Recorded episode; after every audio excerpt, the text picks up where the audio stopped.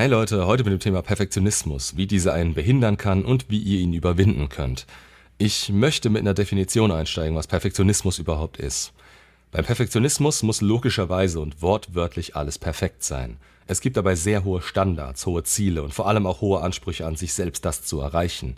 Dahinter steckt häufig eine gewisse Verlustangst oder die Angst vor dem Versagen. Typisch sind Glaubenssätze wie wenn ich nicht alles perfekt mache, dann bekomme ich weniger Zuneigung, weniger Anerkennung, weniger Liebe.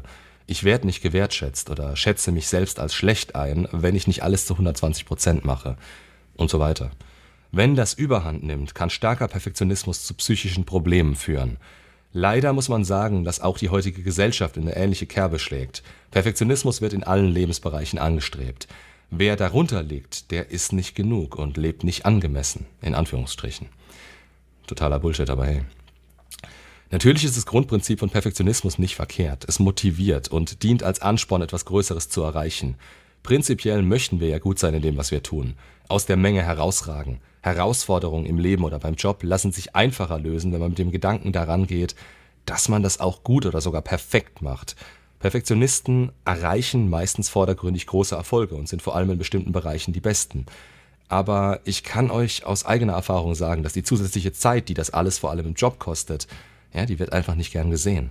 Es gibt zwei Unterscheidungen von Perfektionismus. Einmal den funktionalen, den haben Menschen, die prinzipiell immer ihr Bestes geben, hohe Ansprüche haben und danach streben, alles besonders gut zu machen.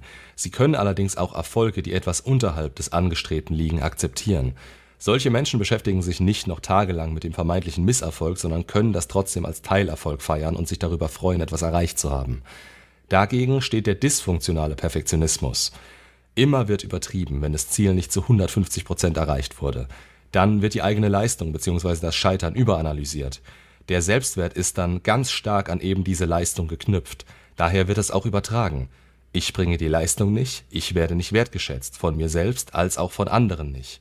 Der Perfektionismus dient also nur dazu, Anerkennung von außen zu bekommen und sich daran hochzuziehen. Und genau da haben wir den ersten Grund, warum ein zu großer Perfektionismus schädlich ist. Der Selbstwert ist daran geknüpft und damit das Bedürfnis oder sogar die Sucht nach Anerkennung. Die Leistung ist dann immer an das Urteil anderer geknüpft. Man betreibt dann quasi ständige Selbstoptimierung, allerdings nicht auf die gute Art, nicht für sich selbst und von sich selbst ausgehend. Anerkennung und Bestätigung sollten nicht primär von außen geholt werden. Das muss man durch Arbeit an sich selbst verhindern. Und ich spreche bewusst von müssen, denn diese Art von Perfektionisten müssen das und brauchen das sonst sind sie nicht in der Lage, irgendwas zu erreichen. Da sind wir dann wieder in der Abhängigkeit. Der Selbstwert ist von der Leistung abhängig. Erreicht man diese Leistung nicht, dann ist der Selbstwert im Keller. Ist dieses Streben nach Leistung vor allem von Angst geleitet, dann kann es eben zu einem pathologischen Perfektionismus kommen. Zu krasser Perfektionismus hemmt das eigene Leben und verhindert oder behindert die Persönlichkeitsentwicklung. Wer immer nur 150 Prozent geben will, der wird zwangsläufig irgendwann scheitern. Und wie gesagt, muss man diese Art von Perfektionismus von hoher Gewissenhaftigkeit abgrenzen. Dabei geht es um Menschen, die prinzipiell die Dinge mit einer gewissen Art angehen. Man kann es wohl mit dem vorhin genannten funktionalen Perfektionismus vergleichen. Die Ursache für diesen Perfektionismus, oh Gott, ich sage das Wort viel zu oft heute, die Ursachen liegen tatsächlich teilweise in der Genetik. Diese Gewissenhaftigkeit, zu der auch eine gewisse Ordnungsliebe und Struktur gehören, werden uns von unseren Eltern vererbt. Genauso kann eine gewisse Neigung zum Perfektionismus vererbt werden. Ich hoffe, ihr wisst, dass die anderen Komponenten die Umwelteinflüsse sind. Da zählen Erziehung, soziale Standards, unser Umgang mit anderen, Lebenserfahrung und so weiter mit rein. Um es euch mit einem einfachen Beispiel zu verdeutlichen. Ihr habt sehr zielstrebige Eltern, die euch eine gewisse Gewissenhaftigkeit vorleben und schon früh hohe Standards setzen. Ihr steht eventuell schon früh unter Leistungsdruck und sie schenken euch wenig Wärme oder Akzeptanz. Dadurch wird der Wunsch nach Anerkennung von außen verstärkt. Wenn man das mal weiterspinnt und man ständig danach strebt, immer der Beste sein zu wollen, das kostet eine Menge Energie und führt nicht selten zu Dauerstress, da man ja immer dazu bereit sein muss, besser zu sein. Besser als die anderen, besser als die Erwartungen, besser als man selbst.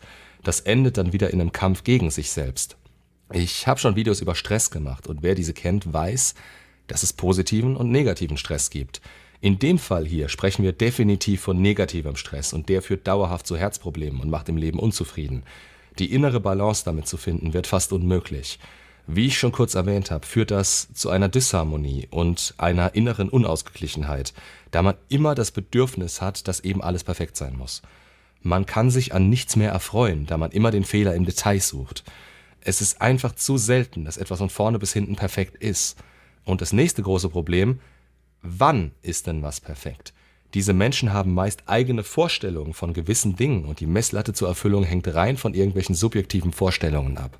Zudem ziehen Menschen mit starkem Perfektionismus auch andere mit rein. In ihren Vorstellungen gibt es nur Schwarz und Weiß. Was nicht perfekt ist, ist möglicherweise automatisch falsch und daher hat man schon verloren. Aber Perfektionisten gehen eben nicht nur mit sich selbst hart ins Gericht und das kann unter Umständen ziemlich anstrengend sein. Um hier vielleicht im Arbeitsleben zu bleiben. Viele Perfektionisten halten sich selbst für faul. Sie sind zwar Arbeitstiere, aber durch das verzerrte Selbstbild kommt es innerlich so rüber, als wären sie das gar nicht. Daher sind auch Überstunden oder Arbeit mit nach Hause zu nehmen der Standard. Das macht es schwer, die eigene Belastungsgrenze herauszufinden und zu beachten. Und das wiederum führt schnell zu einem Teufelskreis, der nicht selten dazu führt, dass andere Menschen Macht über einen bekommen, weil eben der Selbstwert an den Perfektionismus geknüpft ist. Natürlich macht es das schwer, mit Kritik umzugehen. Fehler machen ist das Schlimmste und führt unweigerlich zu Ansehensverlust. Durch diese Unsicherheit nehmen Perfektionisten vieles persönlich. Sarkasmus oder andere Späße werden nicht verstanden und oftmals feuert das den Perfektionismus noch mehr an, damit in Zukunft keine Kritik mehr aufkommen kann.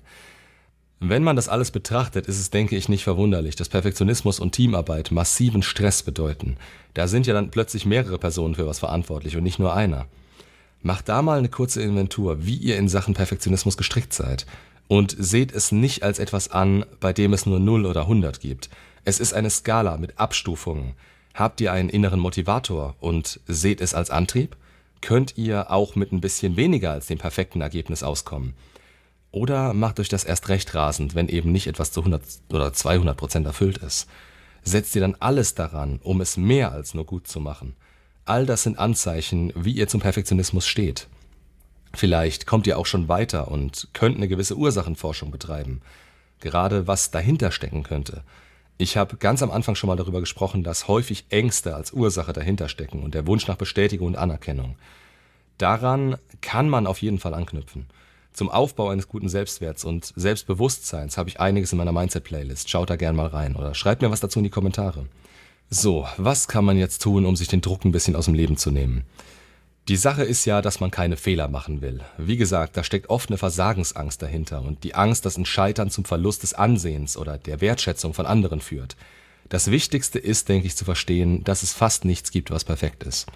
Und zwar in jeglicher Hinsicht. Das müssen wir alle akzeptieren. Wer viele Fehler macht, macht oft auch mehr als andere und Fehler sind in erster Linie Lehrer.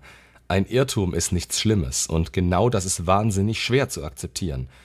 In der indianischen Kultur wird zum Beispiel teilweise ein Fehler bewusst in handwerkliche Arbeiten integriert, um zu zeigen, dass die Schönheit im Unvollkommenen liegt und eben nichts wirklich perfekt ist.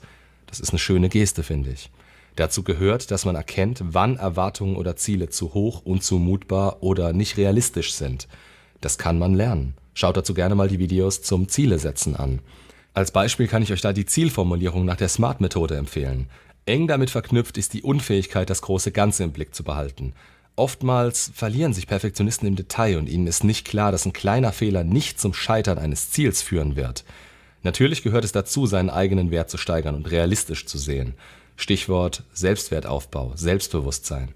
Das muss gesteigert werden, um sich Stück für Stück von dieser Abhängigkeit des Außens abnabeln zu können. Dazu solltet ihr eure Stärken, stärken. Weg mit dem Blick von vermeintlichen Schwächen und möglichen Fehlern. Etwas mehr Selbstliebe und Gnade für einen selbst. Ständige Selbstzweifel ziehen einen runter und machen jedes Mal unsicherer, auch wenn wir es in dem Moment vielleicht nicht so fühlen. Es ist ein Gesamtkonstrukt. Vieles hier hört sich vielleicht wie ein Seminar für mehr Selbstbewusstsein an, aber das ist eben oft die größte Stellschraube und daher unfassbar wichtig. Daher hört auf, euch mit anderen zu vergleichen. Jeder, und ich meine wirklich absolut jeder, kann irgendwas. Manche vielleicht besser als andere. Talente und Stärken sind nun mal ungleich verteilt und ihr müsst einfach das Beste aus euren Talenten, Stärken und auch Interessen machen. Auch wenn ihr es vielleicht denkt, aber keiner von uns ist Jesus und kann Wunder vollbringen. Daher setzt realistische Erwartungen an euch, an eine Aufgabe, an das Leben. Es ist nicht immer leicht und auch gut so. Ich habe schon mal von der 80-20-Regel erzählt. Oft reichen 20% Einsatz aus, um 80% einer Aufgabe zu erreichen. Die restlichen 20% erfordern dann 80% Einsatz und das will überlegt sein, ob es das überhaupt wert ist. Ihr erreicht es so selten, dass etwas komplett den Vorstellungen entspricht. Es zieht nur unnötig Energie. Ich wiederhole es in dem Zusammenhang nochmal kurz. Eine Null-Fehlertoleranz hat einfach niemand. Irren ist menschlich und aus Fehlern lernen wir oft mehr als aus Erfolgen. Daher plant Fehler mit ein, dann ist die Enttäuschung nicht so groß. Und lernt immer was Positives aus den Fehlern zu ziehen. In diesem Sinn ist es auch wichtig zu lernen, mit Kritik umzugehen. Das ist weder leicht noch besonders angenehm, aber es ist ebenso ein Irrglaube, dass Perfektion vor Kritik schützt. Wer immer versucht, es allen recht zu machen, der opfert sich am Ende selbst. Hand in Hand damit geht, auch um Hilfe bitten zu können, wenn es nötig ist. Viele Perfektionisten haben Probleme, das Ruder aus der Hand zu geben. Wenn es einer weiß, dann ich. Damit hängt der Erfolg ja nicht nur an ihnen, sondern unter Umständen auch am Können der anderen. Es ist ein Trugschluss zu denken, dass um Hilfe zu bitten einen schwach erscheinen lässt. Um Hilfe zu bitten ist ein Zeichen von Größe, wenn man weiß, wer man ist. Niemand kann alles allein schaffen. Weniger analysieren ist ein weiterer Punkt. Da sind wir wieder bei der Detailverliebtheit. Man kann Probleme auch überanalysieren. Erlebe ich oft genug in den Coachings. Das kann zwei Seiten haben. Einerseits wird aus Angst vor Fehlern erst gar nicht mit der Aufgabe begonnen, sondern einfach weiter analysiert. Andererseits ist das eben auch eine Art der Detailversessenheit. Vor lauter Analysieren verliert man das große Ganze aus den Augen. Es geht dabei nicht darum, dass man nichts planen sollte, aber betrügt euch dabei nicht selbst. Und zum Abschluss einfach machen. Nicht zu so kompliziert das Ganze angehen und immer einen Schritt nach dem anderen. Man muss erst laufen lernen, bevor man rennen kann und davor muss man erstmal frei und alleine stehen können. Bei Fragen gerne in die Kommentare, direkt ins Coaching zu mir. Macht's gut und bis zum nächsten Video.